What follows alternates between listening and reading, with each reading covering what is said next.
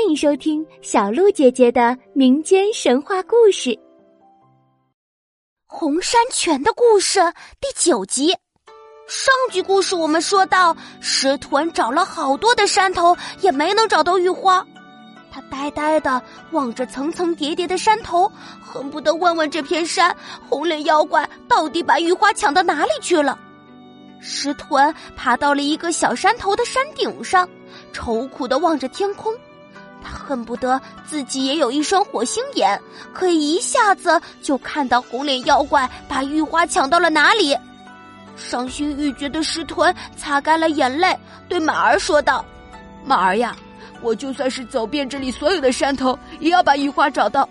求求你撒开腿就跑，朝着那最高最远的山上跑吧。”马儿听了石豚的话，又撒开蹄子向前跑去了。马儿跑得飞快，他拖着石豚，一会儿跳山沟，一会儿窜山坡，从千丈高的石壁上跳下去，从万丈深的山涧里跑过去。不管怎么危险，石豚也没有勒住马。他们就这样没日没夜的跑，跑过了一座山又一座山，仍然没有来到那座最高的山边。就是在那个最高的山上，半山腰里有一个大山洞。红脸妖怪就是把玉花抢到了那个大山洞里，那山洞里布置的非常精美，洞壁上挂着山水字画，床上铺着绸缎被褥。那红脸妖怪摇身一变，变成了一个白面书生的模样，看上去还挺精神的。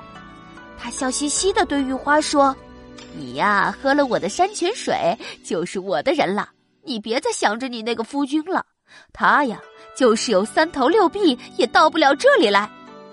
玉花一听到那妖怪的声音，就气得发抖。玉花坐在洞里，听不到一点风声，也听不到一丝鸟叫。可是他心里却知道，石豚一定在漫山遍野的找他。是的，石豚正在拼命的朝玉花赶来。那他到底能不能够找到玉花呢？请听下集故事。